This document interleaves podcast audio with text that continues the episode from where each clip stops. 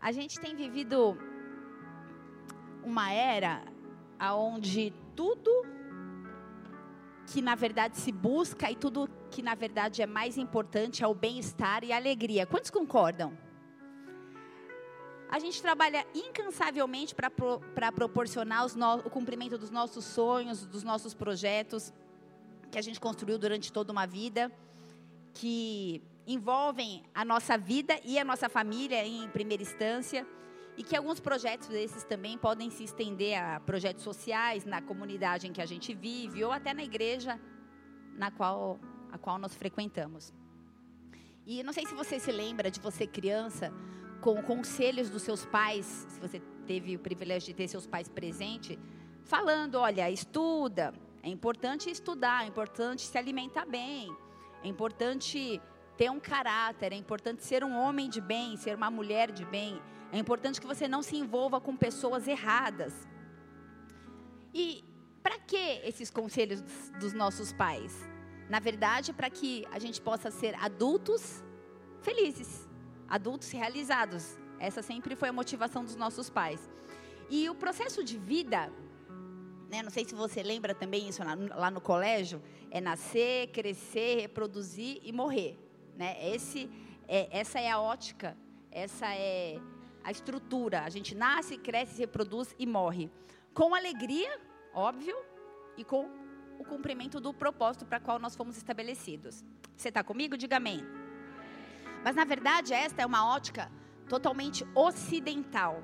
A ótica ideal não é nasce, cresce, reproduz e morre. A ótica ideal é que a morte não é o fim de todas as coisas. Eu e você fomos criados para a eternidade. Então a morte é apenas uma vírgula. Mas não é tão fácil, né, Lude? A gente se aproximou bastante quando ela perdeu a mãe. Deu uma mudada no som. Ficou bom aí para vocês?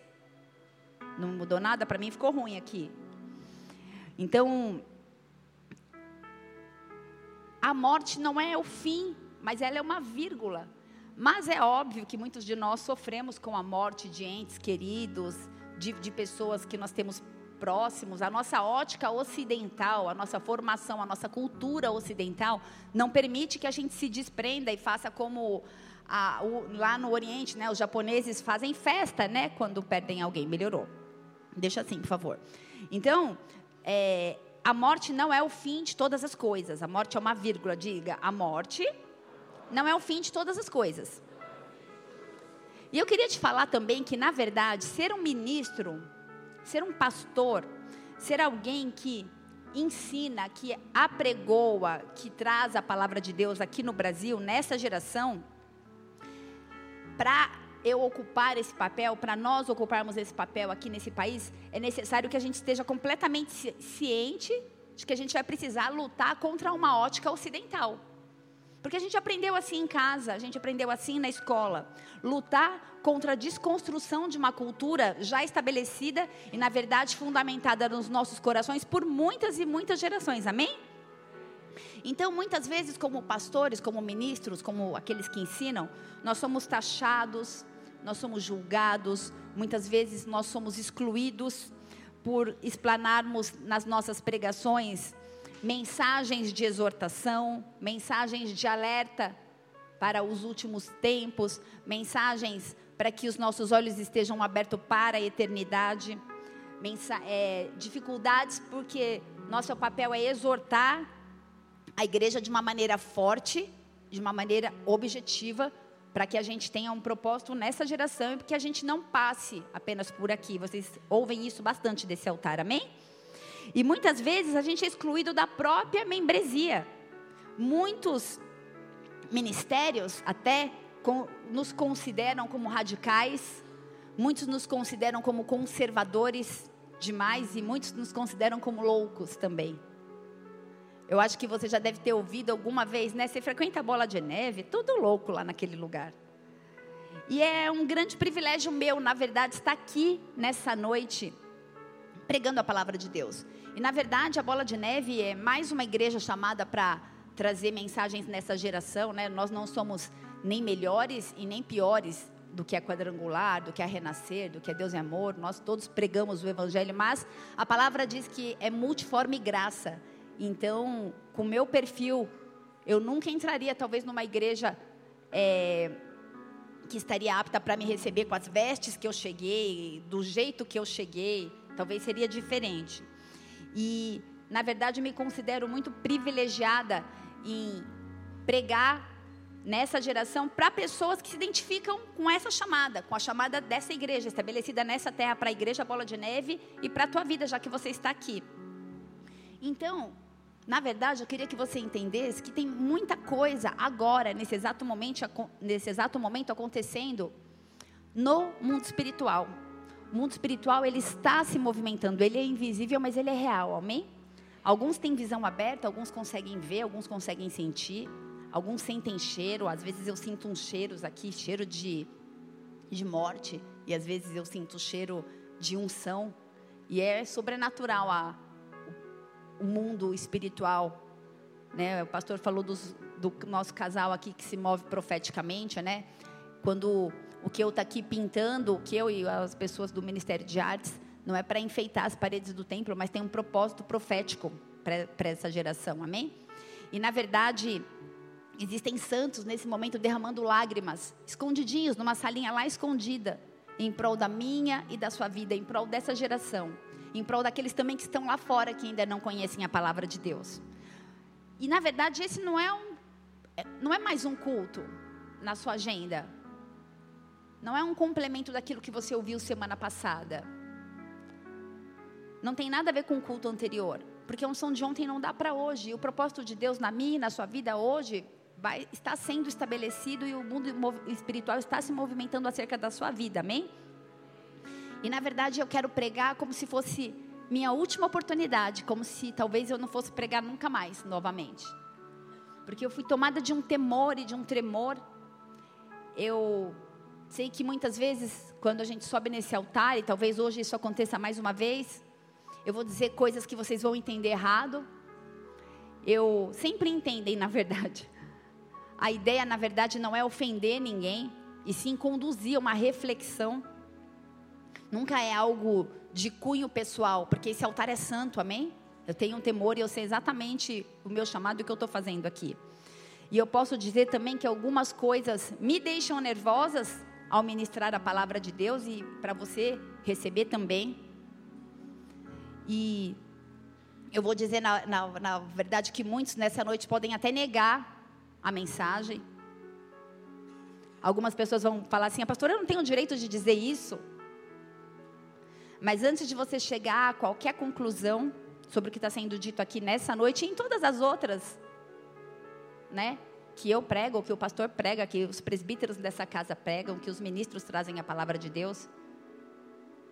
E você esteve aqui sentado por algumas horas. Eu queria, na verdade, que você fizesse uma pergunta para si mesmo. Você está aqui investindo o tempo da sua vida que é precioso onde você foi instruído pelos seus pais para usar com sabedoria esse tempo, amém? Mas faça assim mesmo uma pergunta: essa pessoa que ministra, que está sobre esse altar, é um falso profeta? Sabe por quê? Porque assim fica fácil para você receber ou não a mensagem. Se você achar que é um falso, um falso profeta, você não vai receber a mensagem. Mas se você entender que essa, ou discernir, que foi uma pessoa levantada por Deus Deixa eu te falar uma coisa. Pregar é uma coisa muito perigosa. Eita Deus, hoje eu estou sofrendo aqui com esse computador do marido. Pregar o evangelho, falar de Deus é uma coisa muito perigosa. É perigosa para mim também. Porque, segundo Pedro 2, versículo 1, a Bíblia diz que sobre os falsos profetas haverá dura condenação. Diz assim a palavra: Assim como no passado sur, sur, surgiram falsos profetas entre o povo, da mesma forma haverá entre vós falsos mestres, os quais introduzirão dissimuladamente heresias destruidoras, até o cúmulo de negarem o soberano que os resgatou, atraindo sobre si mesmos repentina destruição. Muitos seguirão seus falsos ensinos e práticas libertinas, e por causa dessas pessoas haverá difamação contra o caminho da verdade. Movidos por sorte da ganância, tais mestres os explorarão com suas lendas e artimanhas.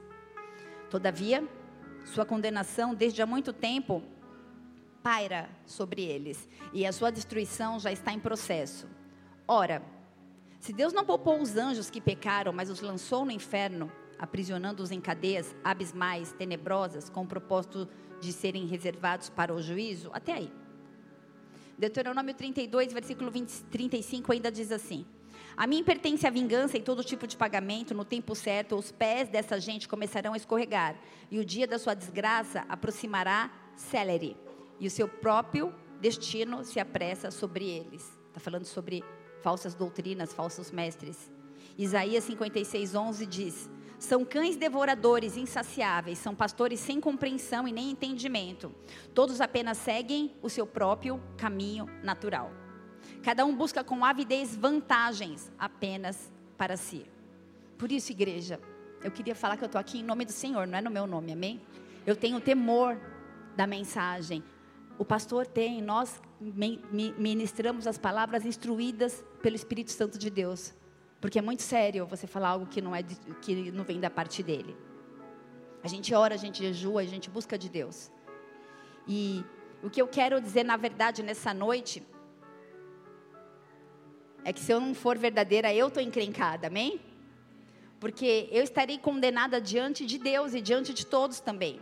Todos os ministros da palavra estão encrencados, se não forem direcionados pelo Espírito Santo. Posso ouvir um amém? Amém? Mas se o que dissermos, se o que a gente ministra, se o que a gente prega for verdade, vocês têm motivo para temer e para tremer, quando não seguem aquilo que é ministrado. Posso ouvir mais uma vez um amém? Porque, na verdade, se eu interpretar de uma forma correta as passagens da Escritura, usar a hermenêutica correta, eu vou ministrar como se Deus estivesse falando atra através da minha vida, amém? Isso é muito sério. E o seu problema e o seu questionamento não vai mais ser comigo ou com o pastor, vai ser com o próprio Deus e com a palavra dele.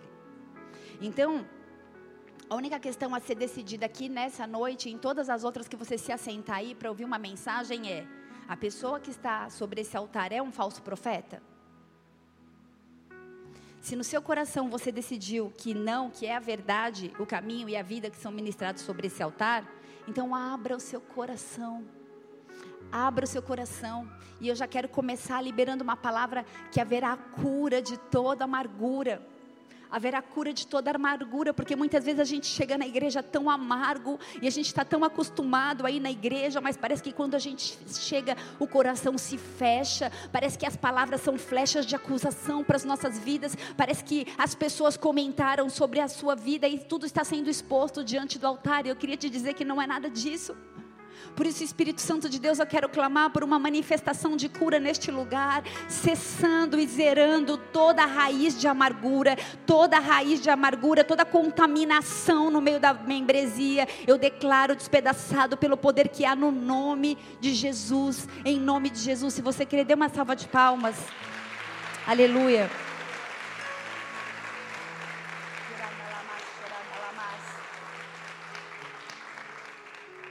Abra seu coração, porque muitas vezes nós acumulamos amargura.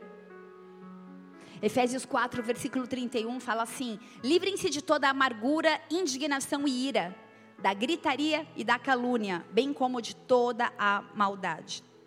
Hebreus 12, versículo 14 também diz: Segui a paz com todos os homens e a santidade, sem a qual nenhum homem verá o Senhor, procedendo diligentemente para que nenhum homem fique de fora da graça de Deus, para que nenhuma raiz de amargura brotando vos perturbe e por ela muitos sejam contaminados.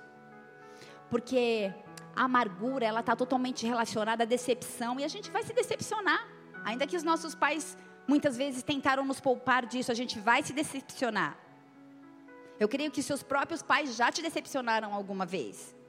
E a amargura, ela está completamente relacionada a algo digno de pena. A amargura ela está relacionada a desgosto, a mau humor, a angústia, a atormentação, aflição, descontentamento e nossos pais, na verdade, falaram para a gente buscar sempre a felicidade. Então a amargura não combina. Lance fora a amargura nessa noite, amém? Em nome de Jesus. E nós já começamos esse culto sendo curados. E essa, na verdade, é uma das armas de Satanás nessa era, nessa geração. Por quê? Porque a amargura causa doenças na alma causam doenças psicossomáticas. Na quinta-feira eu tive o privilégio de ministrar uma palavra sobre perdão. Doenças da alma são o mal do século, causando prisões e até mortes. E o ministro que está sobre o altar, o altar é um lugar de sacrifício, no caso eu, se estiver falando a verdade, se isso for a verdade para a sua vida, então nada mais importa, amém? Sabe aquele, aquele louvor que a gente fala, nada mais importa, e o resto tanto faz, nada mais importa além da verdade da palavra de Deus. Vamos orar. Feche seus olhos. Pai, eu sou pequena, sou limitada, sou falha, sou pecadora. Mas eu me uno com os santos que intercedem nessa noite, Senhor, com os teus filhos que estão aqui, para que haja a manifestação e a liberdade do Espírito Santo de Deus neste lugar, para falar aos nossos corações, às nossas mentes, para trazer cura no corpo, na alma e no espírito. Espírito Santo de Deus, eu declaro que eu preciso e que eu dependo do Senhor. Toca os nossos corações. Na verdade, eu clamo a Ti, Deus, para que o Senhor venha abrir os nossos corações para que toda dureza, todo medo, todo ceticismo, todas as condições que nós fechamos os nossos corações muitas vezes por medo, possam ser abertas, porque se depender da gente é difícil abrir. Mas eu quero clamar pelo teu poder, abre os nossos corações. Que a palavra seja ungida, seja rema, que ela penetre juntas e medulas que ela seja profunda e eficaz, que ela traga renovo, conforto, restauração, vida, paz, salvação, libertação. Que a gente possa ser chamada de uma igreja como uma igreja santa, uma igreja eficaz nessa geração. Olha para nós através da cruz, Deus. Nós nos apresentamos diante do teu altar, pedindo que o Senhor olhe para nós através do sangue. Nós não temos qualificações para estarmos aqui, mas o teu sangue nos justifica. O teu sangue nos justifica. Por isso tem liberdade, Espírito Santo de Deus, cumpre os teus planos. Eu quero te louvar por grandes coisas que o Senhor está fazendo neste lugar, por todo o movimento na região espiritual, por todas as cadeias quebradas, todos os grilhões despedaçados, todo o entendimento, todo o discernimento, toda a verdade, todo o alinhamento, todo o realinhamento, todo o renovo. Em nome de Jesus. Cumpre os teus planos na minha vida, na vida dos meus irmãos. Exalta e engrandece teu santo nome. Nós oramos unidos em nome de Jesus. Se você concorda, diga amém. Aleluia. Aleluia.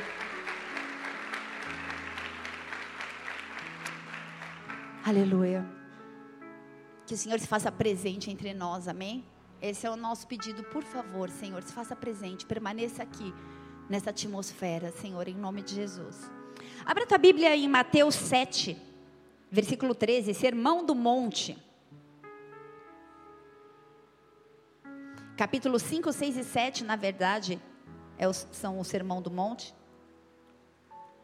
Mas eu vou falar só o finalzinho, capítulo 7, versículo 13, palavras de Jesus. Existem pessoas que não são ditas cristãs e não confessam a fé que nós confessamos, mas que têm como estatuto da sua vida o Sermão do Monte. Eles acreditam nessas palavras de Jesus. E se a gente conseguir viver um dia tudo que foi pregado nesses três capítulos, glória a Deus. Mateus 7, versículo 13 diz assim: Entrai pela porta estreita, porque larga é a porta e espaçoso o caminho que conduz à perdição, e muitos são os que entram por ela, e porque estreita é a porta e apertado o caminho que leva à vida, e poucos há que a encontrem. Acautelai-vos, porém, dos falsos profetas que vêm até vós vestidos como ovelhas, mas interiormente são lobos verdadeiros até aí por enquanto. Então eu estou aqui hoje, na verdade, eu quero dizer que eu não estou preocupada com a sua autoestima. Eu não estou preocupada se você está se sentindo bem com você mesmo. Eu não estou preocupada se a sua conta está vermelha ou está verde, está azul. Se a sua vida está legal. Só tem uma coisa que me preocupa e que tem me preocupado é que nos próximos 100 anos, a maioria das pessoas que estão aqui nesse prédio hoje, nessa noite, a grande maioria, na verdade, talvez esteja no inferno. Difícil falar isso, né? Na verdade, se nós nos basearmos na última mensagem Mateus 23 e 23, eu falei sobre a mensagem que ninguém quer ouvir, está lá no podcast. Aquela mensagem não era sobre a quantidade de frutos que você deu, a quantidade de frutos que você dá, nem a estação que você está. A mensagem foi: aquele que entende, frutifica. O fator aqui não é o fruto, mas é o solo. A palavra diz, Mateus 13, 23, enfim, o que foi semeado em terra boa é aquele que ouve a palavra e, diga, entende. Aquele em que foi semeado em terra boa é aquele que ouve a palavra e entende. O segredo é entender. Por isso que quem entende produz frutos, produz lavoura, produz colheita. E por isso a gente tem falado tanto sobre não ter a sua atenção roubada no tempo da, da, da palavra. Não se distraia, tenha foco, não fica viajando. Porque quem não entende não produz colheita. E quando eu digo que a grande maioria de pessoas que estão nesse prédio, talvez nos próximos 100 anos estejam no inferno, eu estou dizendo algo que tem tirado o meu sono. Muitos até professam Jesus como Senhor e Salvador, mas podem passar a eternidade no inferno. Aí você fala assim, mas pastora, como você pode dizer uma coisa dessa? Eu vim para a igreja para receber uma palavra de paz, para ficar leve, não para falar que talvez eu vá para o inferno. E eu posso dizer uma coisa, tão certa como eu vivo, em uma sociedade, em uma comunidade, onde muitos se denominam cristãos pelo simples fato de terem feito uma oração, um apelo no final do culto, entregando a sua vida a Jesus Cristo. Que na verdade o momento do apelo é um dos momentos mais importantes do culto. Não é um momento para você levantar, para você fazer xixi, para você ir. É um momento para você dobrar o joelho, chorar e orar. Porque é onde a gente vai ver o que, que aconteceu com todo o tempo que nós estamos aqui. E o cristianismo ele tem se baseado muito mais em uma cultura sem Deus do que na palavra de Deus. vou repetir isso. O cristianismo ele tem se baseado mais em uma cultura sem Deus do que na própria palavra de Deus. Ou tudo que a gente diz é tratado como religiosidade, ou nós temos vivido na verdade em uma linha tênue da permissividade. Tudo é lícito, mas nem tudo convém. Amém?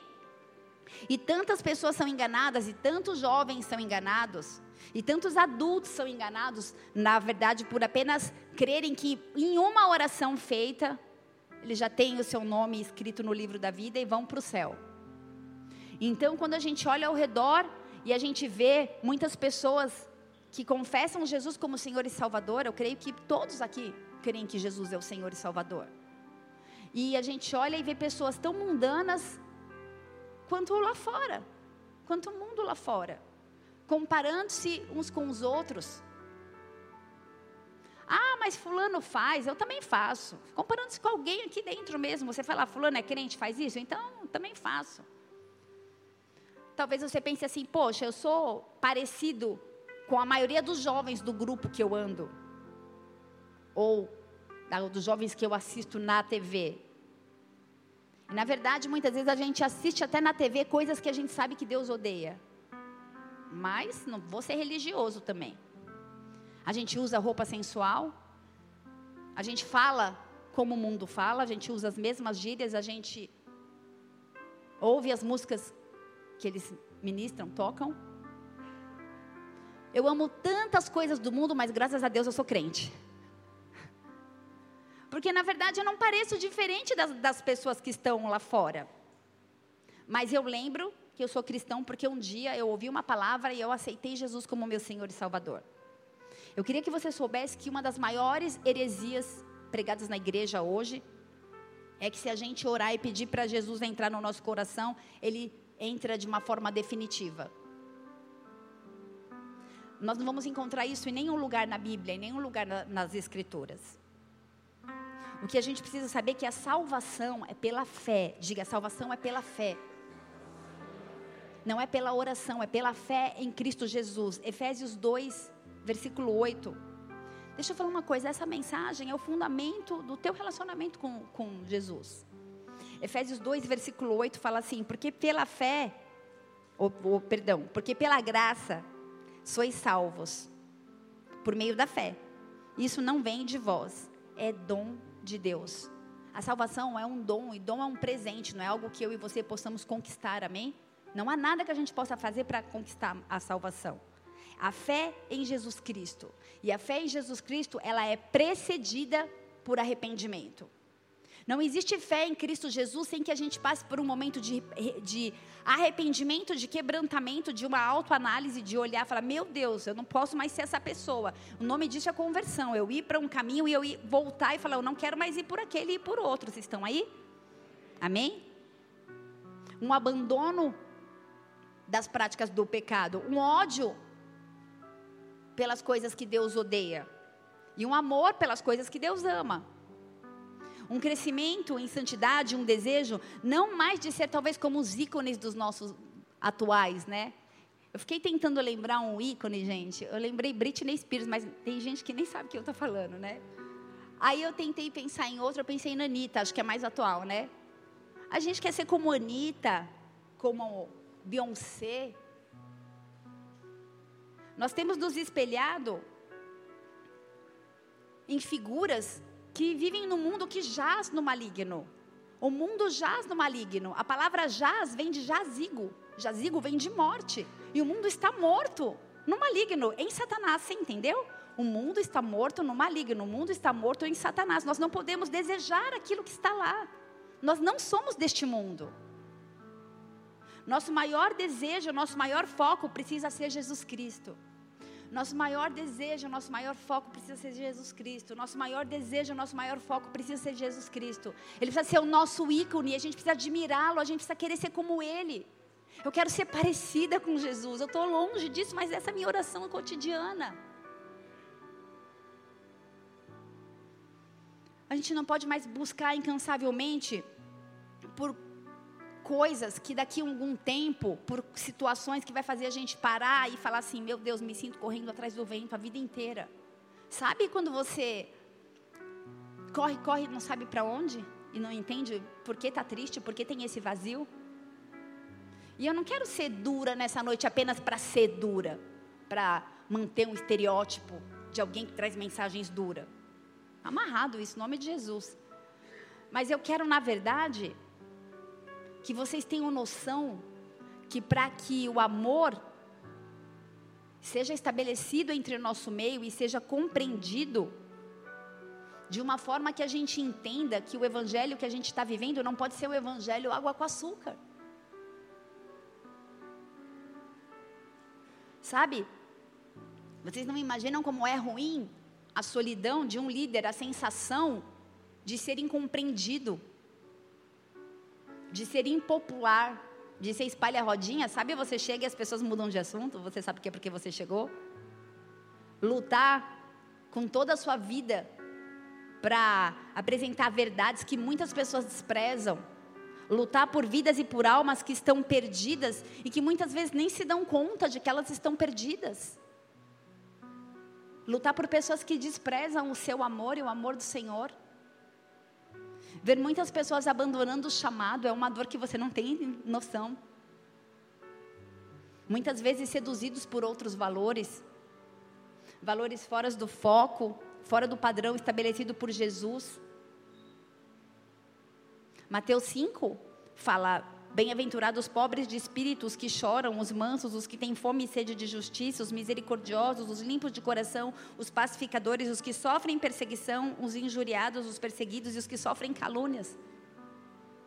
E no versículo 12 de Mateus 5 fala assim: Resultai-vos e alegrai-vos, porque grande é o vosso galardão no céu. A minha alegria tem que ser porque tem um galardão, porque às vezes aqui embaixo é difícil ficar alegre.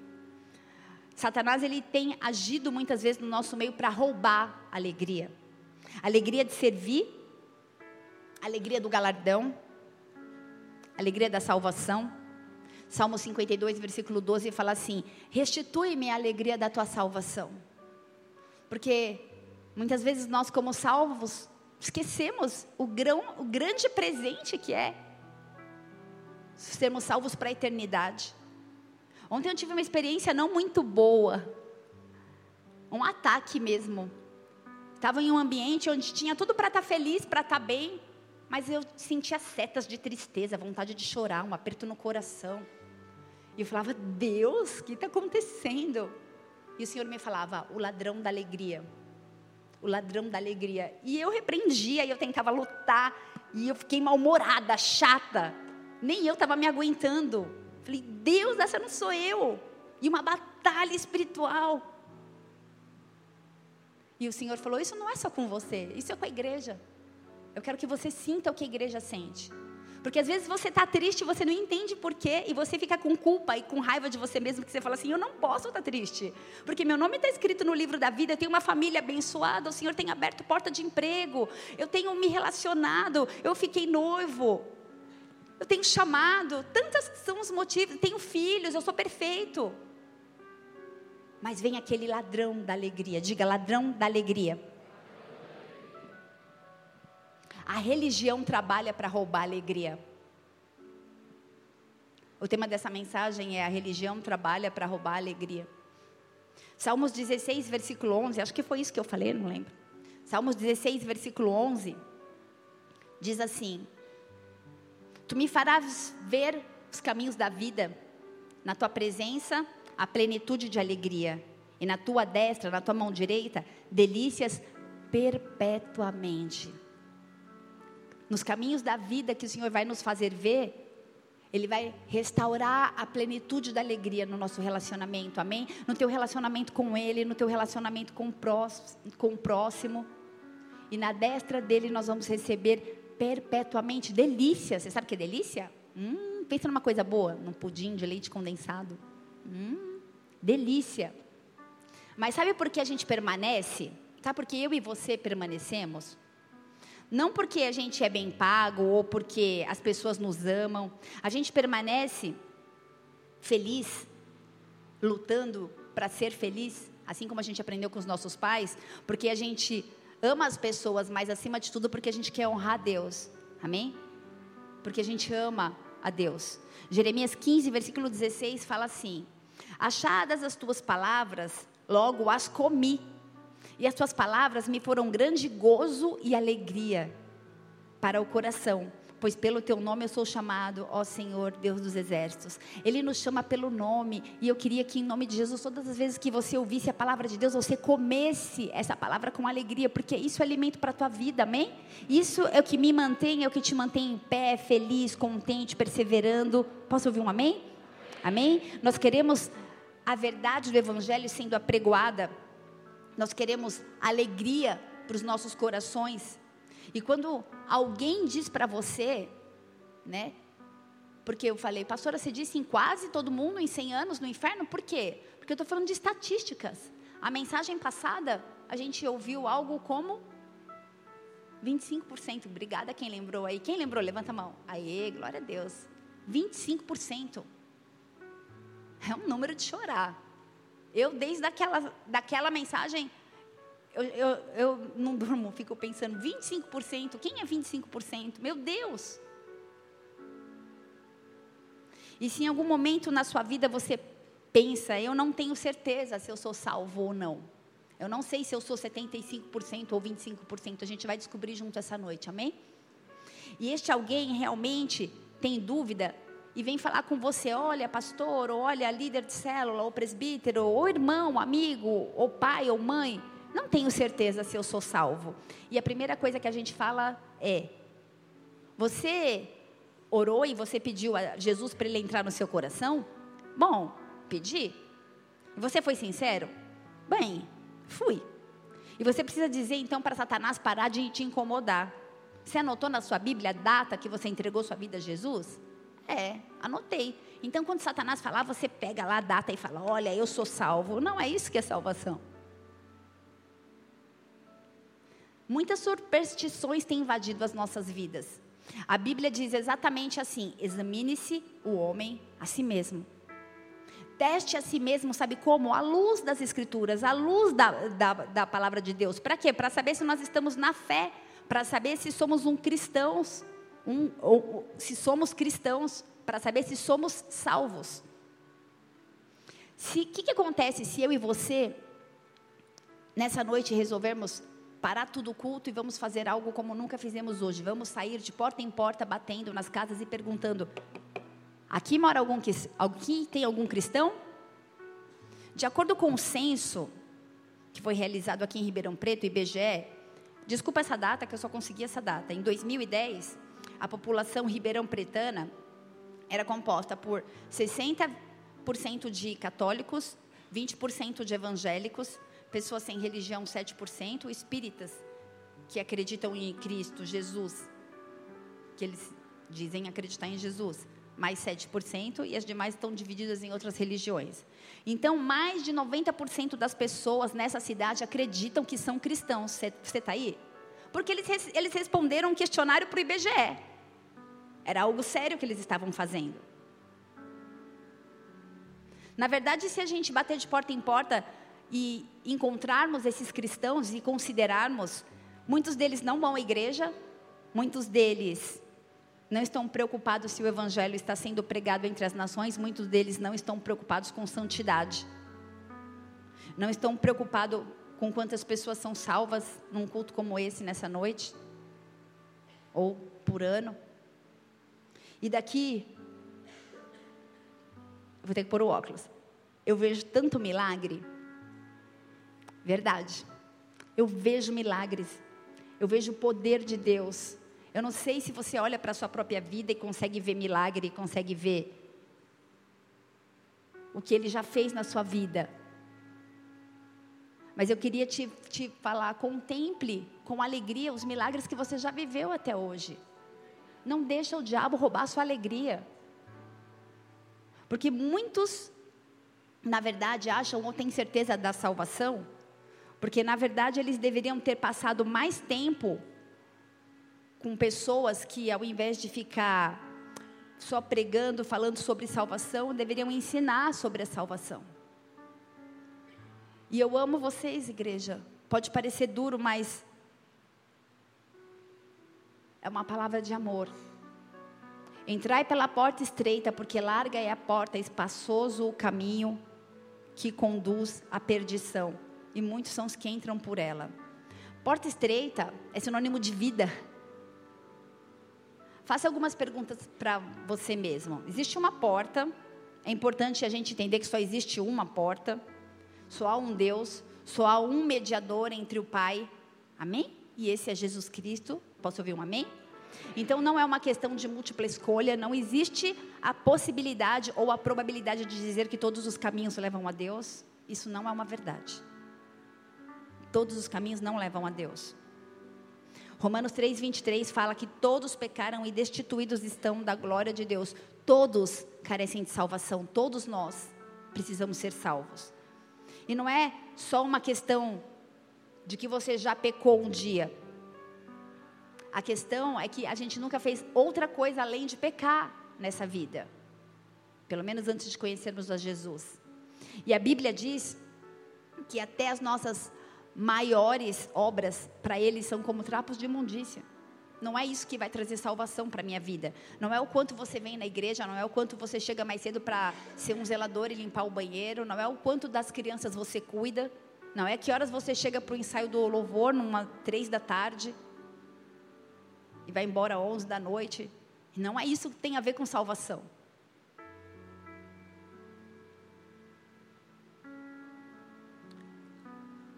Nós recebemos a ira de Deus. E talvez você se pergunte assim, pastora, a ira de Deus? Deus não é amor? A gente entende que o cerne da Bíblia, a mensagem principal, o foco é que Deus é amor. Deus não pode odiar ninguém, Deus é amor. E a gente precisa entender porque Jesus ensinou, os profetas ensinaram, os apóstolos ensinaram que a não ser a graça de Deus que foi revelada em Jesus, o nosso Senhor, a única coisa que resta para mim e para você é a ira violenta de Deus.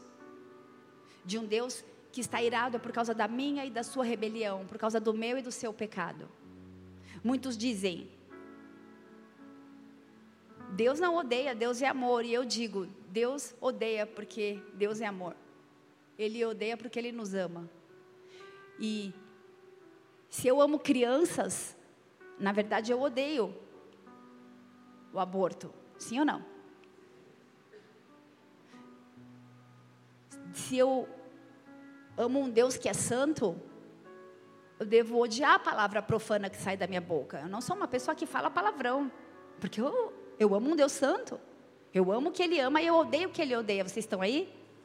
Muitas das coisas que eu e você fazemos são coisas que Deus odeia. Você já pensou nisso? E a gente, na verdade, precisa orar por um avivamento, e o avivamento é, na verdade, o inconformismo. O avivamento é o inconformismo com tudo aquilo que fere os princípios de Deus. A única maneira pela qual eu e você poderemos nos reconciliar com Deus que é santo é pela morte do filho unigênito dele, o filho único, quando foi pendurado naquele madeiro. E aí a gente está falando de salvação, do plano de salvação. Isso é o começo do entendimento sobre a salvação. Na verdade, eu preferia que você fosse um participante do mergulhando na, na palavra, mas a gente não gosta né, de estudar a palavra de Deus. Para quê? Permaneçam firmes, líderes. Vocês estão no caminho certo. Pode dar aula para três, mas permaneçam. Não é todo mundo que quer aprender a palavra. Às vezes a gente vai na igreja há tantos anos e a gente não conhece o plano de salvação. A gente não é salvo porque os romanos e os judeus rejeitaram Jesus. Nós não somos salvos por causa da coroa de espinho que colocaram na cabeça dele. Nós não somos salvos por causa daquela lança que furou o tórax dele.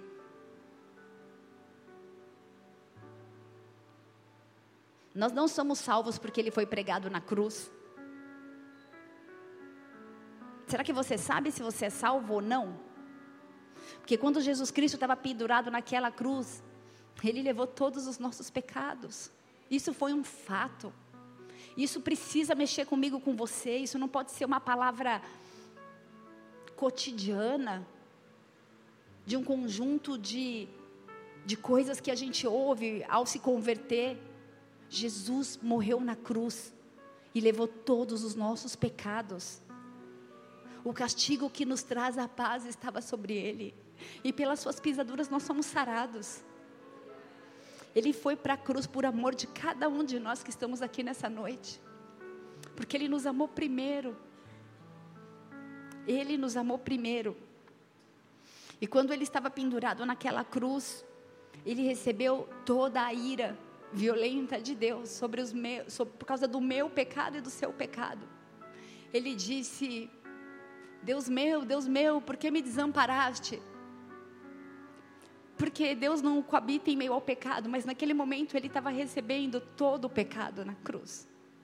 E o próprio Deus se apartou dele, porque Deus não habita em meio ao pecado.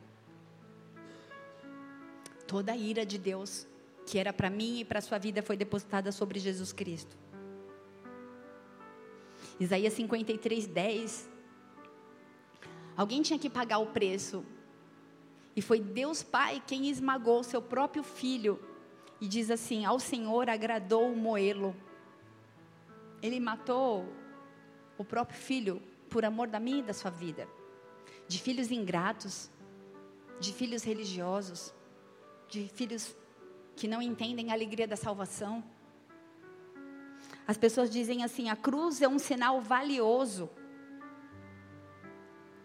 de quanto nós representamos para Deus, e na verdade a cruz é um sinal de quão depravados nós somos, tão quão pecadores nós somos, que precisou, só, só morria morte de cruz quem era maldito. Ele se fez maldito por nós, nós éramos malditos. Nós somos os pecadores. A única coisa que poderia salvar as pessoas seria a morte do único filho de Deus. Você está aí? sob a ira de um pai, do próprio pai, pagando o preço. E aí a gente sabe o que ele passou naquela cruz e então ele morreu, mas ele ressuscitou. Ele ressuscitou. Orando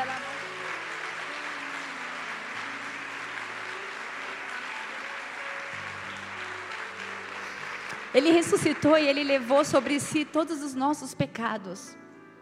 E a salvação só faz sentido se a gente entender que os nossos pecados foram levados por Jesus.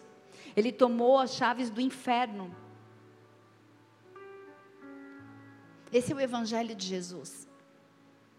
Agora, o que você é chamado para fazer então aqui nessa geração? A resposta é entrar pela porta estreita. Estreita é a porta. Não é larga. Jesus falou assim: o tempo é chegado, o reino de Deus se aproxima. E em Marcos diz assim: arrependa-se e creia no Evangelho. Mas, pastor, eu fui salvo pedindo para Jesus entrar no meu coração. Eu tenho certeza que você fez isso com toda a sua fé. E, na verdade, você sabe que não é nenhuma fórmula mágica que traz a salvação, não é um pozinho que a gente lança daqui do culto. Upi, fui salvo. Muitas vezes a gente faz uma oração pensando na janta. Eu creio que Deus morreu por mim no terceiro dia, Ele ressuscitou hoje, vive, amém. Pegue suas mãos, vamos embora. Não está entendendo nada, o mundo espiritual está se movimentando, cadeias estão sendo quebradas. O sangue dele está lavando as nossas vidas e os nossos pecados. A gente não pode ficar indiferente a isso. A gente não pode fazer parte de uma estatística do IBGE que se considera cristão e não entende o que é ser cristão. Ser cristão é ser parecido com Jesus Cristo. Você foi salvo porque você se arrependeu dos seus pecados. Você acreditou, você creu, você teve fé. Mas não foi uma coisa isolada. Você precisa continuar fazendo isso todos os dias. Até que ele venha. Marcos 1, versículo 15. Jesus, numa tradução mais correta desse verso, falou assim: O reino de Deus se aproxima, o tempo é chegado. Agora, passem o resto de suas vidas se arrependendo de seus pecados e crendo em mim. É para o resto da vida que a gente tem que se repreender.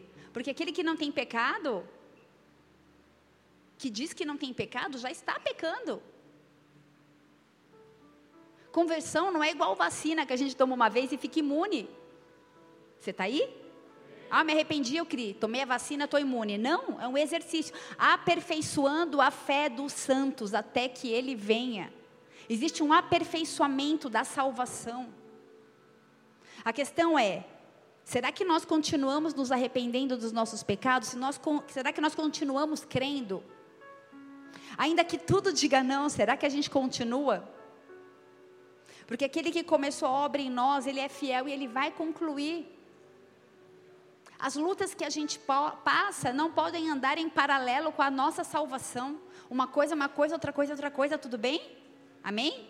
Então parece que às vezes a gente se esquece de um ensinamento que diz que não é só a porta que é estreita, mas o caminho também é estreito. A porta é estreita e o caminho é estreito. O que basicamente a gente faz para conduzir uma pessoa a Cristo é fazer uma oração e achar que ela está salva. Eu trouxe aqui estatística do IBGE. Será que se mais de 90% da cidade de Ribeirão Preto fosse salva, a gente vivia o que a gente está vivendo aqui nessa cidade hoje? A, a igreja não tem atualmente moralidade para transformar a sociedade. Ou tem? Quem aqui é a igreja? Não tem a ver com interpretação religiosa tem a ver com estatística. Mais de 90% da cidade se autodenomina cristã. Livros e mais livros são escritos por teólogos, filósofos, sociólogos, para falar o que está acontecendo dentro da igreja com o povo cristão. A gente está descobrindo que o aborto dentro da igreja é tão praticado quanto lá fora. Que o divórcio dentro da igreja é tão praticado quanto lá fora, independente do que Deus acha eu tenho os meus direitos. A imoralidade, a prostituição, a ganância, o egoísmo, A mentira, a fofoca, a manipulação por interesses próprios acontece tanto dentro da igreja quanto lá fora. Qual é a nossa diferença daquele que está lá fora? Na verdade, nós estamos inseridos nessa estatística dos 90%. Tem misericórdia de nós, Senhor. Vocês sabem, assim como eu sei, que existem pessoas que sobem no altar sem temor nenhum, em prática de, de imoralidades. Pessoas que estão no nosso meio exercendo o ministério sem temor a Deus, com pecado em oculto, porque não tem temor a Deus para confessar o pecado, mas tem temor ao líder. Quem salva é Jesus. Seu líder é, não tem nada a ver com, salvo, com a sua salvação. Você não tem temor a Deus, mas tem ao líder, alguma coisa está errada. Mentindo, o pior mentiroso é o que mente para si mesmo. Muitas pessoas na droga, nas drogas, aqui, em bebidas, em vícios de cigarro, em jogos de azar, com prática de sexo pervertido, sem vontade de se arrepender ou de buscar ajuda. Na verdade, eu não estou falando isso para que vocês saiam da igreja. Na verdade, a igreja está aberta para receber essas pessoas. Venha como está, mas converta-se. Não é um clube de encontro. Tem que ter transformação. A gente precisa ter moralidade para tocar a sociedade, senão alguma coisa está errado. Conversão traz mudança de comportamento. Se não tem mudança de comportamento, a gente não está se convertendo.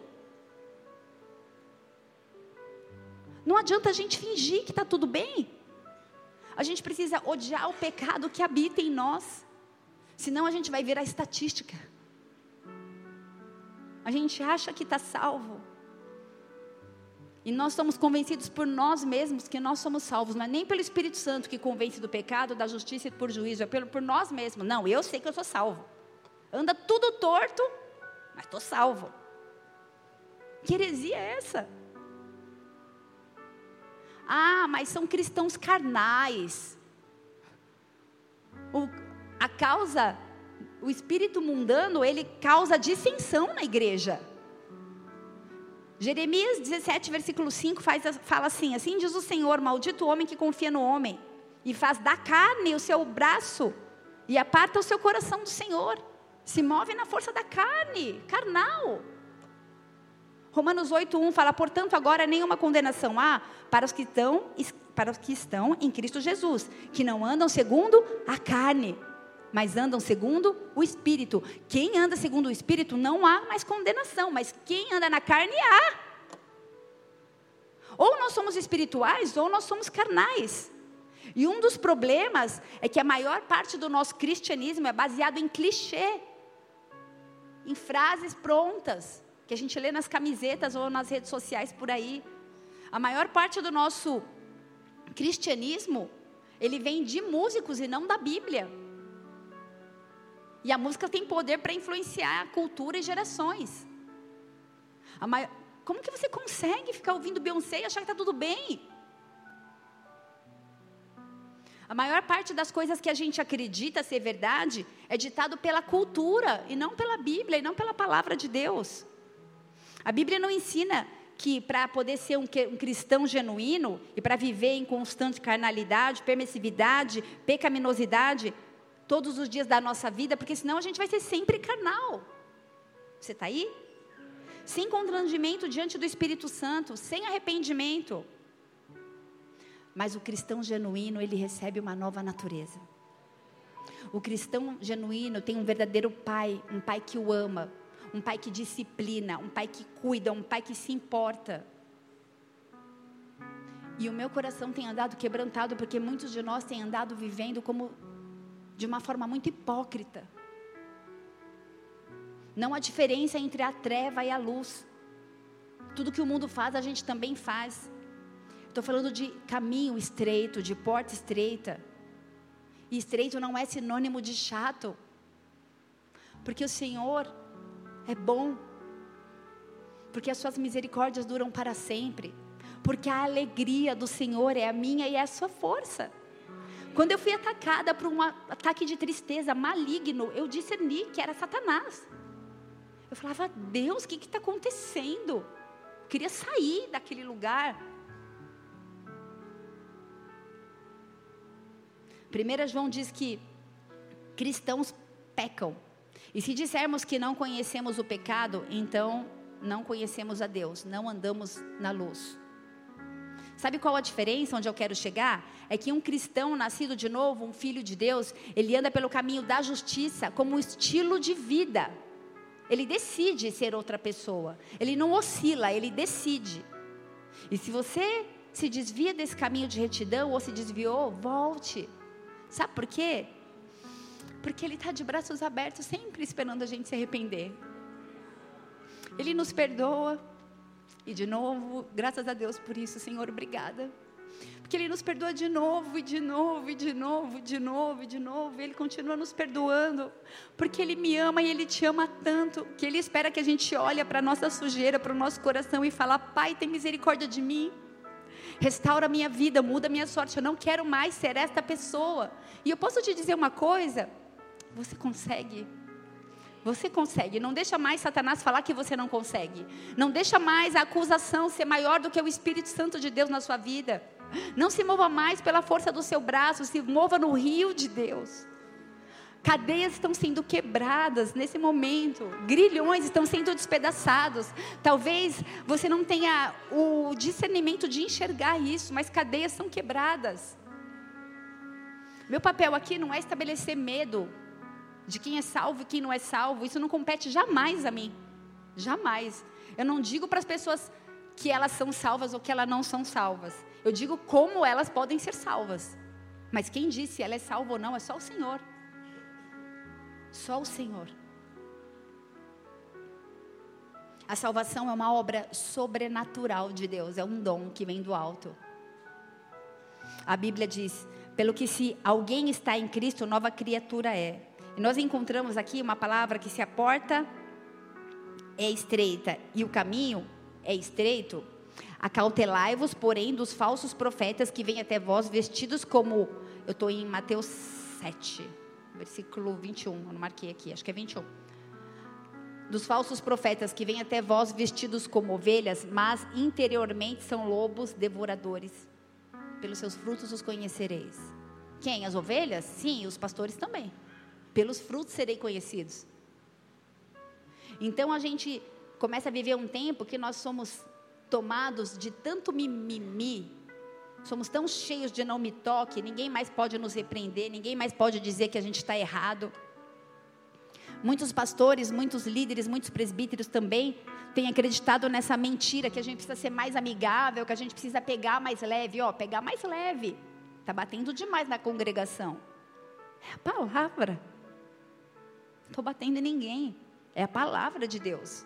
É mostrar que o caminho é estreito e que tem o caminho largo também. Se eu mostrar o caminho largo com medo da pessoa não permanecer, eu vou prestar conta para Deus. A pessoa que te ama, ela vai te confrontar e ela vai falar verdades, ainda que doa. E como eu sou confrontada? Sabe por quem? Pela pessoa mais próxima. Quem mais me confronta é meu marido. Toda hora o dedo na minha ferida. Eu, ai, meu, como dói. E às vezes Deus está usando o teu marido, às vezes Deus está usando o teu líder de célula. E você acha que é algo pessoal. Acho que eu tenho que me separar, porque também pega tanto no meu pé. Deus precisa pôr alguém para falar com a gente, amém? Amém ou não amém? amém. Deixa Ele usar quem está aí. Muitas vezes vai ser dentro da sua casa. Estava falando para o número de, de pessoas que frequentam panorama bíblico mergulhando. Porque nós não estamos muito preocupados em aprender a palavra. Por que a gente veio num culto num domingo à noite? Qual que é a motivação? Responda no seu coração. Cada um sabe a sua motivação. Mas o que nós estamos buscando aqui, Senhor? Deixa eu te fazer uma pergunta. Talvez muitos estejam perguntando isso. Como eu sei se eu sou salvo? Você sabe se você é salvo quando a sua vida estiver em um processo de transformação. O seu estilo de vida estiver em processo e você resolveu andar nos caminhos da verdade, não mais da mentira. Você para de andar nos caminhos de desobediência. E uma das maiores evidências que você nasceu de novo é que Deus não vai permitir que você fale como a sua carne quer falar. Você é revestido de temor e de tremor. com as coisas de Deus, com as pessoas que Deus separou para serem autoridades sobre a sua vida. Deus não vai mais permitir que você ande como o mundo, que você cheire como no mundo, ou que você fale como no mundo, que você ouça as coisas que ouvia no mundo. Deus vai começar a fazer a diferença na sua vida. Analise as paixões do seu coração. Será que por acaso Jesus está aí em algum cantinho? Ou ele é algo que você faz quinta e domingo? Ou ele é só alguém que você aceita apenas intelectualmente, mas não de coração? Ou alguém que responde uma estatística para um, o IBGE? Atos 5, versículo 41, diz assim: E eles se retiraram do sinédrio, regozijando-se por terem sido considerados dignos de sofrer afrontas por esse nome. Será que Jesus é o centro da nossa vida, da nossa alegria? O que, qual é a representação desse sentimento de alegria? Qual é a emoção que a alegria sugere para você? Essa passagem de Ato estava falando sobre os apóstolos tinham sido açoitados, eles estavam presos, eles foram julgados pelo sinédrio. E eles saíram regozijando-se, vibrando de alegria pelo privilégio de terem sido considerados afrontas de falar, de, de, de se mover pelo nome de Jesus? Será que você experimenta as, as mesmas alegrias que o mundo experimenta? Será que você consegue amar o pecado? Será que você gosta dos pecados que você tem cometido? Será que você ama a rebeldia e gosta de ser rebelde? Faz o estardalhaço mesmo. Vou postar porque sou rebelde mesmo, não quero nem saber, vai ter que me engolir. A gente engole, a gente ama. Eu continuo amando. Tenho só misericórdia. Eu choro mais quando eu vejo.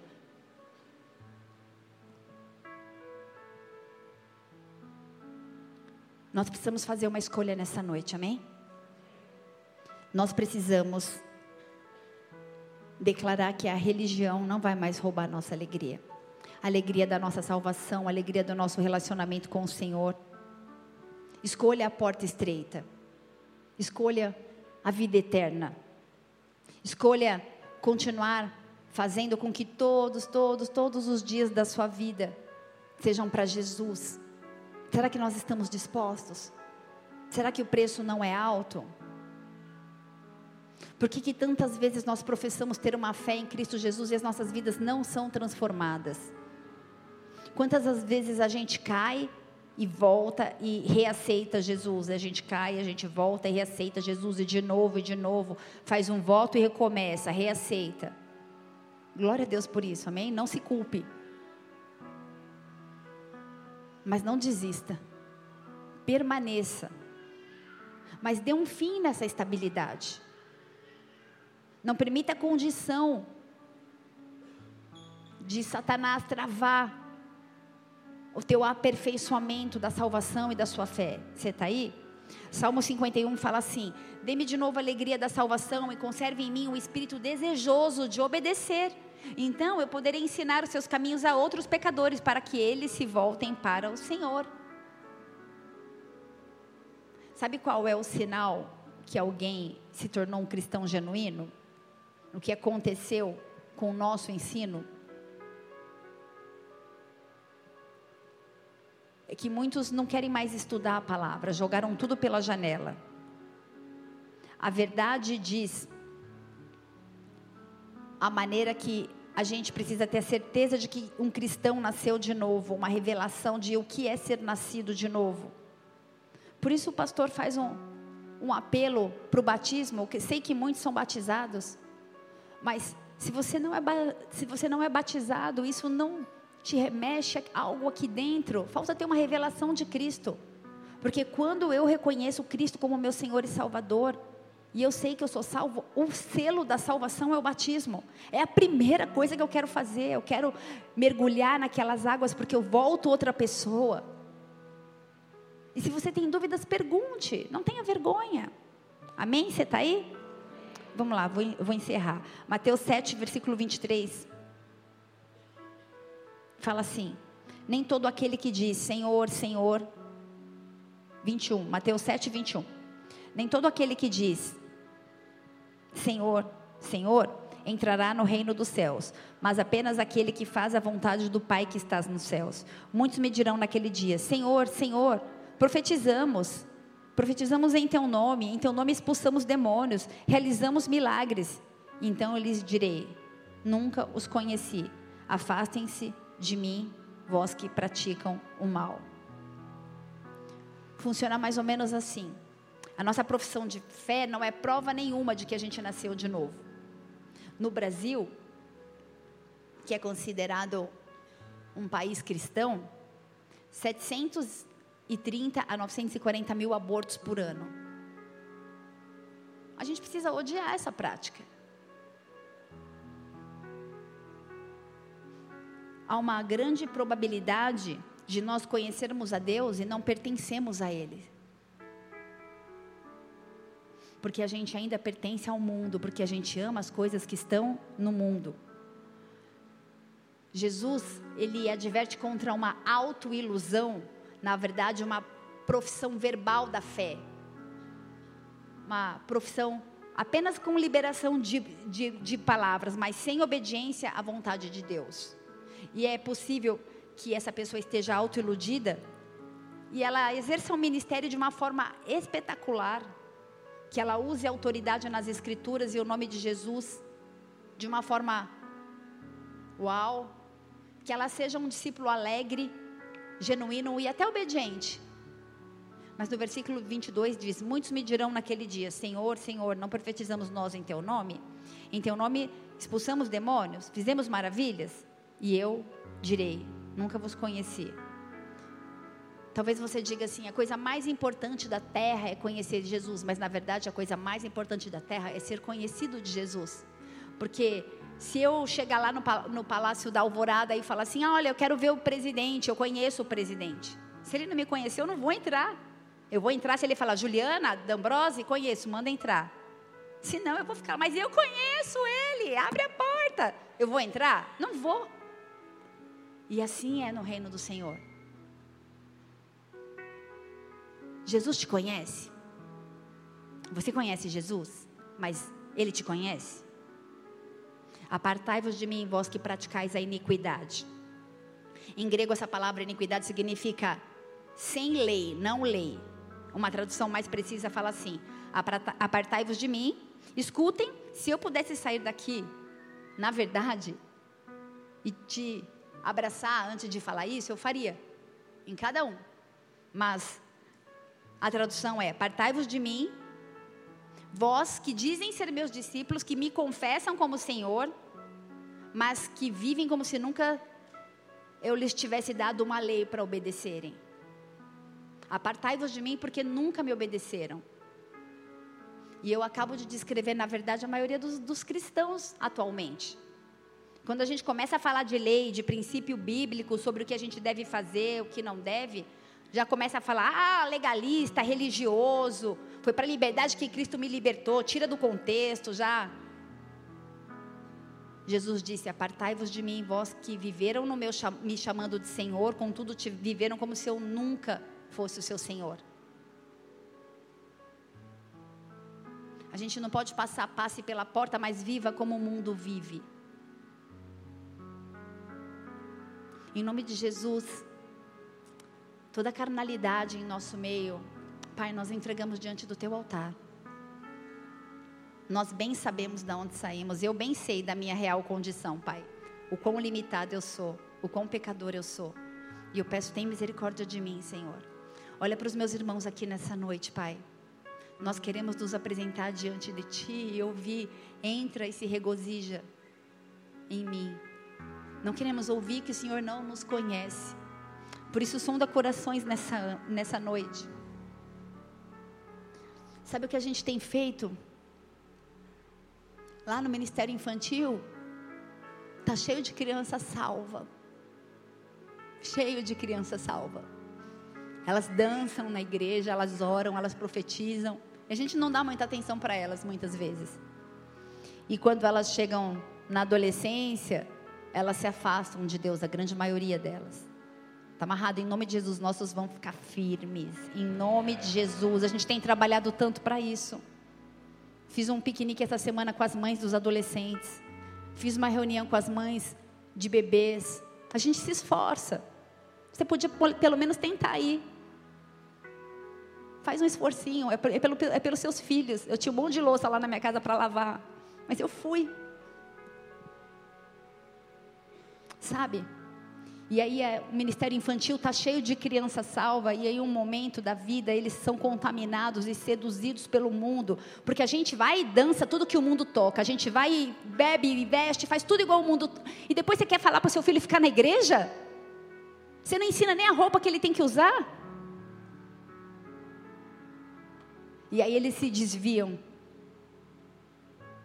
E aí lá pelos 30, 40 anos volta tudo estrumbicado. Mas volta em nome de Jesus. Porque a semente foi lançada. Mas a ideia é que não se perca, que permaneça. Sabe? Não importa muito quando a gente começa, mas como a gente termina. Eu não vou ser crente por mais cinco anos. Eu espero que eu não morra antes. Mas pelo menos mais 40 ou mais 50 anos eu quero ser cristã ainda. Não é fácil. E se você é mais jovem que eu, você vai ter mais tempo ainda, porque a média de vida é 70 anos, 80, né? De um brasileiro. Você está aí? Há um caminho que é estreito e há um caminho que é largo. Em qual caminho você está? Alguns não têm alegria, não têm salvação, mas sabe o que tem? Obras. Mas obra não traz salvação. Nem todo que diz Senhor, Senhor vai entrar no reino dos céus. Não por falta de obra, mas por causa de uma fé demonstrada pelo fato que eles não tinham obras. Você está aí? Dois alicerces Põe para mim, por favor, versículo 24, Mateus 7. A casa na areia e a casa na rocha. Um, versículo 24, é o que escuta, é o que pratica. Todo aquele, pois, que ouve e pra, que ouve estas minhas palavras e as pratica, será comparado ao homem prudente que edificou a sua casa sobre a rocha. Ouve e pratica, prudente. E no versículo 26 fala: e o que escuta e não cumpre é insensato. Dois alicerces, duas portas, dois alicerces, dois fundamentos. O salvo, ele tem fundamento, ele tem base, ele tem alicerce. Você está construindo seu casamento fundamentado em que alicerce? Você está construindo seu noivado fundamentado em que alicerce? Você está educando seus filhos fundamentado em que alicerce? Você tem vivido as coisas desse mundo, a palavra de Deus. Qual é o teu alicerce? Quantos poderiam re responder nessa noite? Eu sou salvo. Responda aí no seu coração. Eu não estou falando assim, bom, acho que eu sou salvo. Eu estou falando, não, eu sou salvo. Porque eu choro todos os dias diante do, dos, dos meus pecados. Eu tenho espelho na minha casa. Eu sei que eu sou falha. Eu estava lendo a história de um garotinho que fala assim. André Miman. Ele era um muçulmano, ou melhor, ele era um garotinho americano e os muçulmanos atiraram cinco vezes no estômago dele.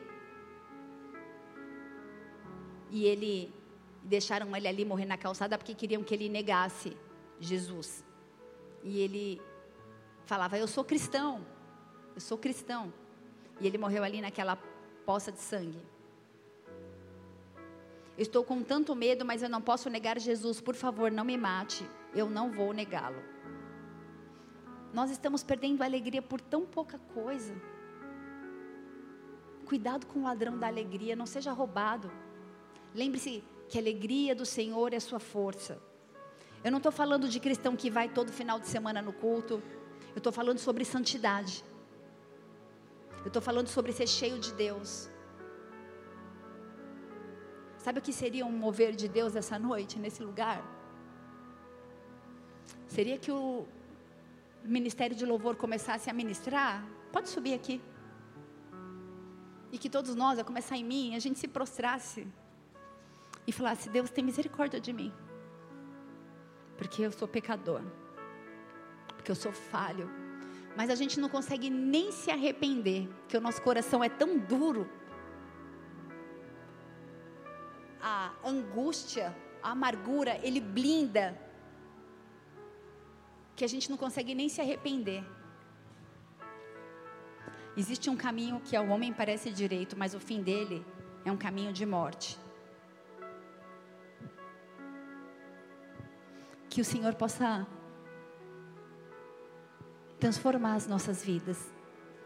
Desculpa pelo tempo, mas que Espírito Santo de Deus, o Senhor está nesse lugar. E eu quero pedir em nome de Jesus, baixe a sua cabeça, feche seus olhos.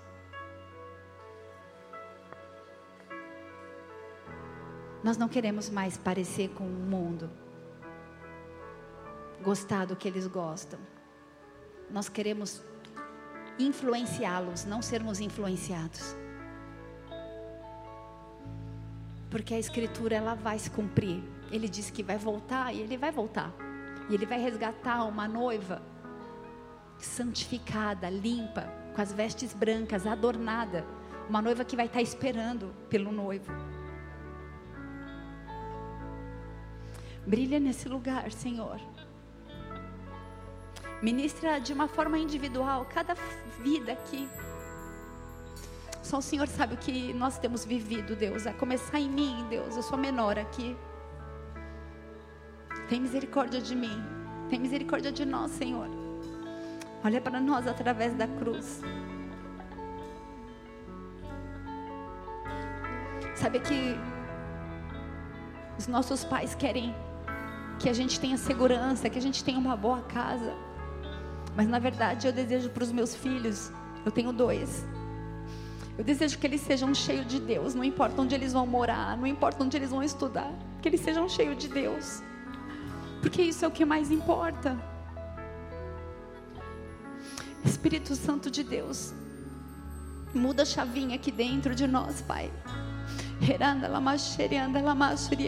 Traz quebrantamento, traz contrição.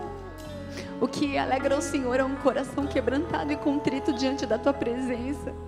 Senhor, nós somos pecadores, nós somos limitados, nós somos falhos. Muitas vezes nós nos degladiamos entre nós mesmos. Nós não nos arrependemos e nós, na verdade, julgamos, sentenciamos pessoas. Olha para nós através da cruz, através do sangue, Senhor, tem misericórdia de nós. Nós queremos ser chamados de cristãos, não pela estatística, Senhor, mas escreve o nosso nome no livro da vida, porque nós queremos, Senhor, viver uma conversão, nos arrepender das nossas práticas pecaminosas e falhas e nos voltarmos a Ti. Queremos olhar nos Teus olhos, queremos declarar que Tu és o nosso Pai, o nosso Abba Pai, o nosso Paizinho que não lança na nossa face os nossos pecados, mas que nos perdoa. Existe perdão nessa noite, nesse lugar. Eu não sei como você tem vivido. Talvez você se sinta aprisionado pelas drogas. Talvez você está lutando há tanto tempo. Mas você não vai mais lutar na força do seu braço. Você não vai mais ser carnal. Você vai ser espiritual. Porque na luta da carne e do espírito vence aquele que você alimenta mais. Por isso, alimente o espírito. Seja cheio de Deus, leia a palavra, jejue, ore, busque o Senhor, ande com pessoas que edifiquem. Eu não estou te dizendo que você tem que fechar a porta de, de tudo que está lá fora e viver só dentro da igreja, mas você precisa estar cheio para você sair cheio de poder e poder impactar pessoas. Debaixo de um id, não debaixo da sua própria vontade manipulada. Existe tempo para todas as coisas. Chega de um cristianismo cultural no nosso meio. Não importa mais a nossa reputação, Senhor. Importa o que o Senhor acha da gente.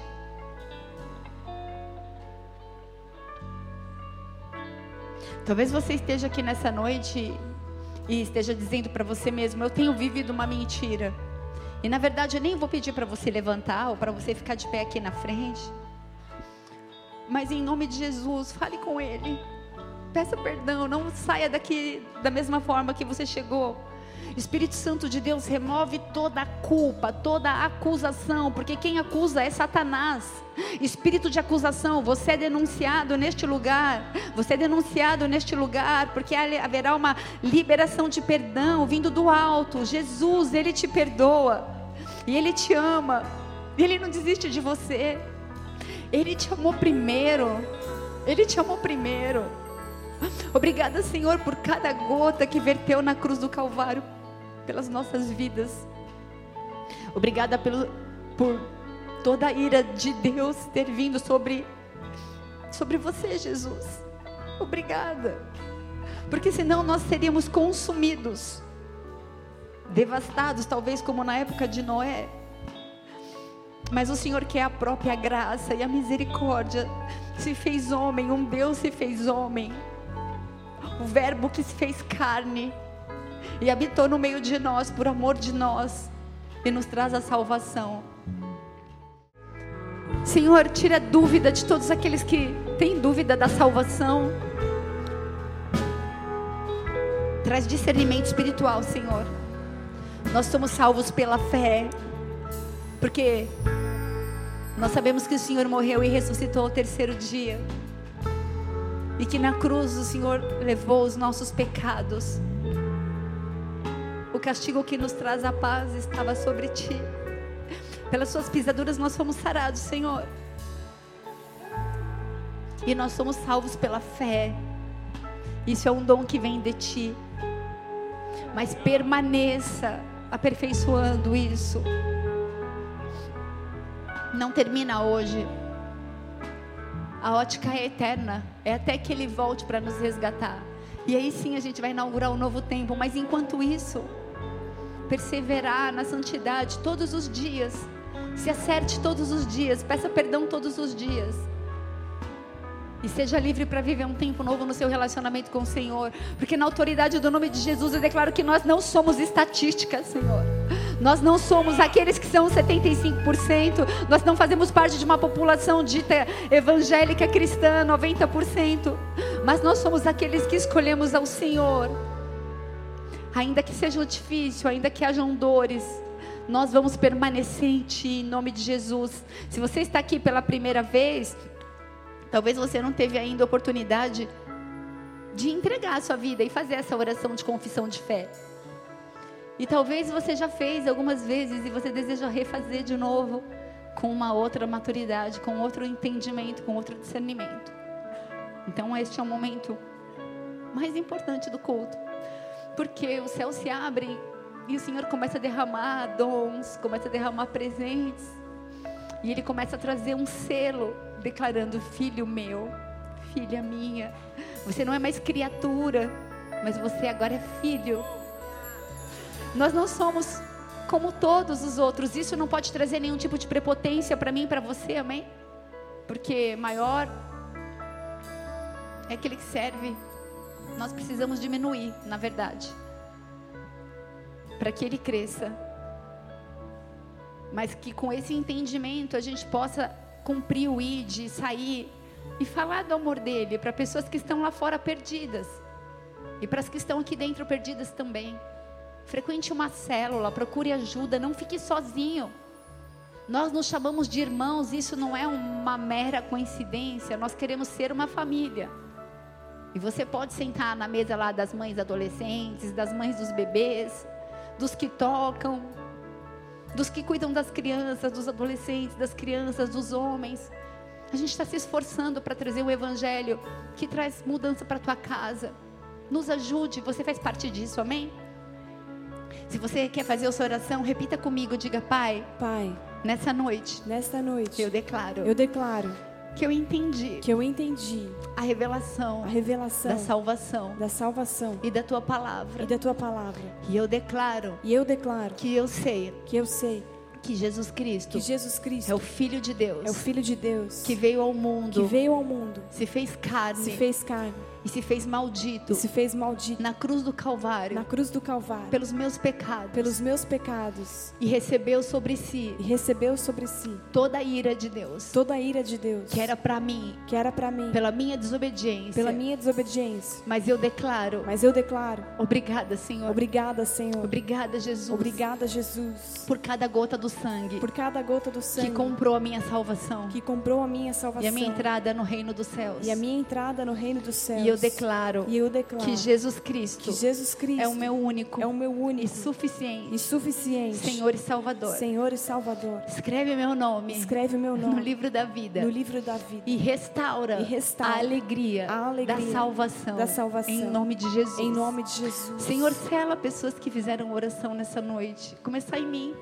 Sela a minha vida, sela os meus irmãos. Olha para nós através da cruz. E obrigada, Pai. Obrigada, Espírito Santo, porque nós sentimos a Sua presença. Obrigada pela doçura. Obrigada pelo amor. Obrigada por não se esquecer de nós. Obrigada por nos perdoar. O Senhor quebra cadeias nessa noite. Pessoas que estavam escravas do pecado, lutando, lutando, lutando, nessa noite recebem a restauração, recebem a liberdade, a liberdade de uma vida em Cristo. Aquele que pecava, vai, não peques mais. Óbvio que eu não estou falando de uma prática, mas eu estou falando de pecados cotidianos que são escolhidos muitas vezes como adultério, como prostituição, como pornografia, como fornicação, como droga, álcool e uma série de fofoca, eh, mentira, calúnia, difamação, dissensão e podia dar muitos nomes. Entrega para o Senhor, amém? A gente vai viver um tempo novo. Se você crê nisso, dê uma salva de palmas bem forte a Jesus. Aleluia.